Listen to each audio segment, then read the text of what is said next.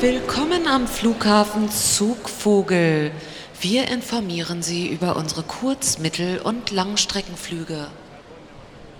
Es folgen Informationen zum Mittelstreckenflug Kranich.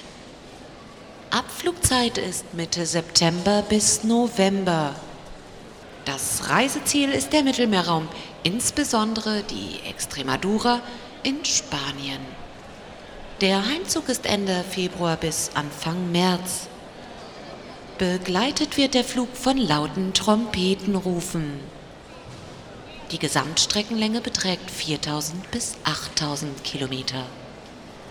Der Kranichzug findet in einer V-förmigen Formation statt und könnte bei konstanten Flugbedingungen ein Nonstop-Direktflug sein.